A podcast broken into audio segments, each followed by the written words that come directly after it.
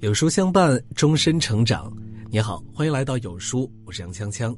今天为你分享的文章来自于桌子。退群事件被央视点名，引全网热议。压垮成年人的，只是一个微信群吗？最近，江苏的一位家长发布的短视频火了。他在视频中怒喊：“我就退出家长群，怎么了？”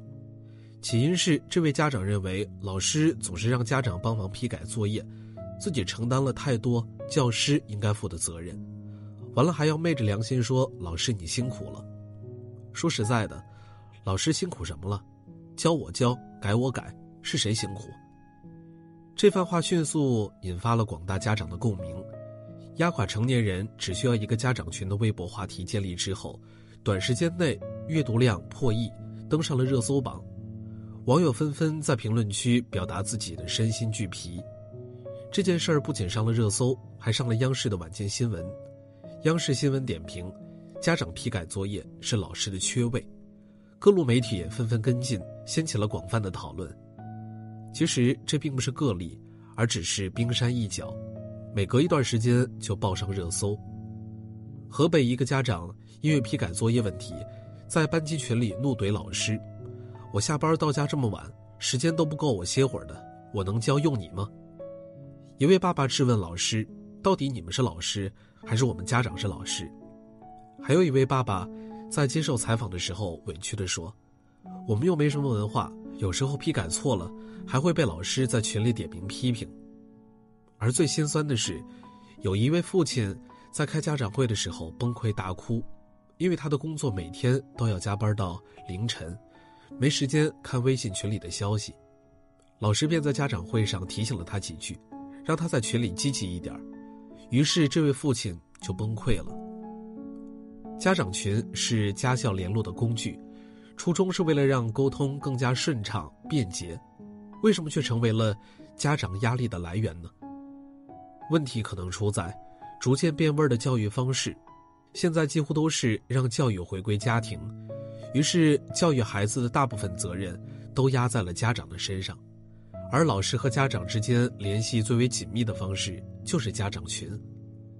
老师在群里发号施令，家长们在群里领取任务，好像没有孩子什么事情，很多任务直接落到了家长的头上，家长成了被考核的对象。这些任务有些非常繁琐，稍有不慎就会出岔子，有的很考验家长的能力，简直是重新接受一次教育的节奏。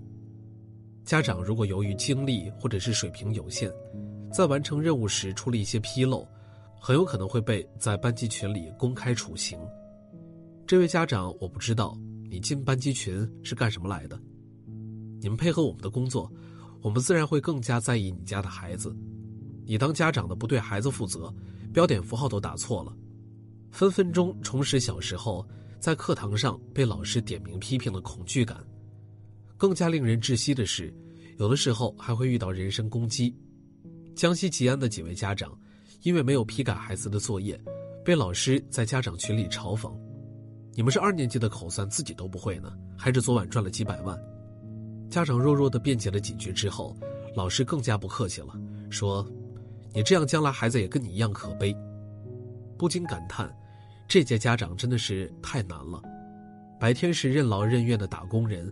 为了工作熬到头秃，晚上还得辅导孩子做作业，在家长群里汇报打卡，一天到晚不得闲，恨不得长出三头六臂。工作不能出错，家长群里的任务更不能出错，稍不留神就是一顿劈头盖脸的批评。他们就像铁打的战士一样，连轴转，不敢拒绝，不敢逃避，所有的痛苦只敢往自己的心里压抑，这就是他们。最真实的写照。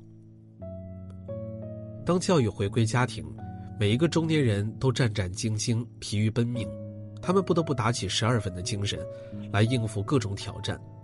首先是让人胆战心惊的家长群动态，早中晚不间断的跟随马屁精在群里问候老师，每天说一句“老师辛苦了”。逢年过节送上祝福是必须的，虽然都是复制粘贴，毫无诚意。有的家长动不动就对老师长篇大论的歌颂，甚至还有的会为老师副歌一首。看到这些戏精家长，你还敢淡定潜水吗？为了孩子，老师的通知你必须回，家长的讨论必须参加，给老师献殷勤必须情真意切。无论你是在加班，还是在洗澡，还是在旅游。前段时间有个家长群潜规则，就说的特别的贴切：老师的通知是必选项，家长的讨论是可选项，向老师献殷勤是备选项。可一旦关系到自己的娃，所有的不满和无奈都要放下，这一切都成了必选项。其次是辅导孩子的作业，比起让人胆战心惊的家长群。辅导孩子作业是一种灾难。现在有一个词儿叫做“恐辅症”，形容父母辅导作业像渡劫，一辅导就会情绪失控、血压上升；不写作业，母慈子孝；一写作业，鸡飞狗跳。陪孩子写作业，心梗住院，做了两个支架。这不是段子，而是现实中真实上演的血泪事件。上海的一位妈妈在家辅导作业时，与儿子发生冲突，一气之下跑出门跳河轻生。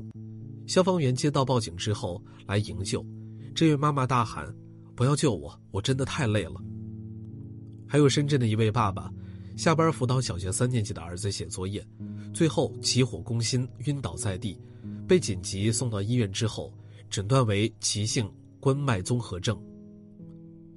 无论家长本人在职场上如何叱咤风云，在社交中如何游刃有余，都会在孩子的作业面前败下阵来。吼完孩子以后，又觉得自己不够慈祥，害怕给孩子留下阴影，一边自责，一边再次控制不住自己。中年老父亲在一次次的撕扯中痛苦不堪。最后，如果你有幸在前面两关留下了一口活气的话，不要着急庆幸。后面还有一个终极大 boss 在等着你，完成孩子的课外任务。没有给孩子做过手工作业的，一定是假家长。哪怕你是一个手残党，也不得不硬着头皮披挂上阵。连续三十天画月亮，家长瘦了六斤。写一个观后感要一万字，然而家长们憋一晚上才能勉强写一千字。数学作业是数一万粒米，家长和孩子数了整整一个晚上，依然没有完成。很多作业明显已经超出了小学生的认知和能力水平，怎么办呢？当然是只能由家长代劳。家长们被迫在本职工作之外重新当一回学生，这让他们心力交瘁，苦不堪言，仿佛有一根链子通过家长群穿过孩子，深深地捆绑住了家长。他们结束了一天的工作以后，不仅不能休息。还有更艰巨、更需要耗费心神的任务需要处理，当代家长们纷纷困在家长群里面。本来生活不易，工作压力巨大，而老师们还把教育的任务全部压到了家长的身上，他们仿佛扛着两座大山缓缓地爬行，就像一台二十四小时不停运转的机器，时刻不得停歇。这是家长们的心酸，也是这个时代的悲哀。常常我会回想起我们那个年代，记得在那个年代，我们的父母工作很忙，根本没有什么精力来管孩子的作业。我们从小把钥匙挂在脖子上，自己管好自己。我们每天都会玩到天黑才回家，和小伙伴一起玩泥巴、做游戏，还有各种有趣的事儿。回家之后，我们会自己写作业，第二天把作业交上去。大部分传授知识、批改作业的事儿。是由老师来完成的。那个年代，父母不需要为我们操心，他们顶多就是督促我们把作业完成，在成绩单上签上字，一学期参加一次家长会。然而现在一切都变了，如果教育回归家庭，表面上考的是孩子，其实暗地里是家长间的角力，比谁更舍得投入时间、精力、金钱，比谁更能拼命压榨自己。完成作业不够，还要做好课外任务；完成课外任务还不够，还要为班级建设各种贡献。如果别人的孩子报了培训班，别人的孩子暑假和父母一起出国旅游，别人的孩子六岁能说一口流利的英语，作为家长，如果不能为孩子创造同样的条件，那仿佛就是不称职，就是在拖孩子的后腿。于是，天价学区房、天价课外辅导班等各种怪状就诞生了。在这样的压力下，有几个家长能够保持佛系和淡定呢？只能没有条件也要拼命创造条件。有钱的家庭还好，可是没钱的家庭呢？自己有文化水平的还好，可是自己文化水平不高呢？显然，这样的现状是畸形，是不合理的。家长的责任正在被无限的放大，甚至出现了“教育就是拼家长”这样夸张的说法，把家长们架到了一个高处不胜寒的位置上。可是，我们应该好好的想一想，教育的本质是什么呢？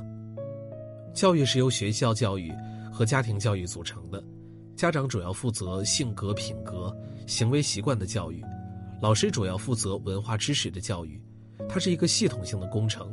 彼此有明确的界限，各自有着各自的任务。当家长越界，把教育全部推给老师，那对老师来说是负担；而老师越界，把教育全部推给家长，那对家长来说也是灾难。老师、家长、学生、学校，这四方应该取得一种平衡，一旦失衡，就会造成教育的畸形。教育不是家长一个人的任务。他们没有这个能力，也承担不起。其实我特别理解那位崩溃的家长，他们不是不负责任，而是实在分身乏术，无能为力。他们已经为了孩子手忙脚乱、殚精竭虑，外界却还是会因为他们没有及时回复微信群里的消息，没有把老师布置的任务完成的妥妥帖帖，没有把孩子的作业辅导的漂漂亮亮，而横加指责。搁谁身上能不委屈、不崩溃呢？中国家长的疲惫与心酸，应该被更多的人看见。这一代八零后、九零后家长，他们正处在人生最需要拼搏的年纪，职场上危机四伏，时刻警惕三十五岁魔咒，战战兢兢，生怕自己不够努力就会被替代。生活中，他们上有高堂需要照顾，下有稚子需要教养。还有房贷车贷，眼睛一睁就是各种开支，周围都是依靠他们的人，没有他们可以依靠的人。本来就已经不堪重负了，当孩子教育方面的琐事落在他们的头上，就成了压倒骆驼的最后一根稻草。所以家长崩溃的事情才会频频出现，所以才会引起家长群体的巨大共鸣。诚然，所有的父母都愿意。为孩子吃苦受累，但他们也是凡胎肉体，不是铜墙铁壁。一方面，家长要努力打拼事业；另一方面，又要求他们面面俱到，完美教育孩子，这本身就是矛盾的。能做到的家长是神，不是人。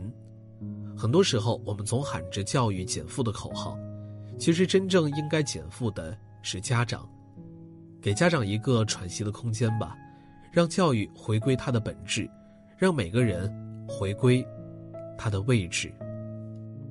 很多书友都想知道如何第一时间看到有书君的文章，有书君特意为大家制作了一个小教程，按照以下操作将有书君星标置顶，你就再也不会和有书君走散了。每天早上六点三十分，有书君都在这里等你。简单三步置顶有书。好了，今天的文章就跟大家分享到这儿了。如果你喜欢今天的文章，记得在文末点亮再看，跟我们留言互动。另外，长按扫描文末二维码，在有书公众号菜单免费领取五十二本好书，每天有主播读给你听，或者下载有书 App，海量必读好书免费畅听，还会空降大咖免费直播，更多精品内容等您随心挑选。明天同一时间，我们不见不散。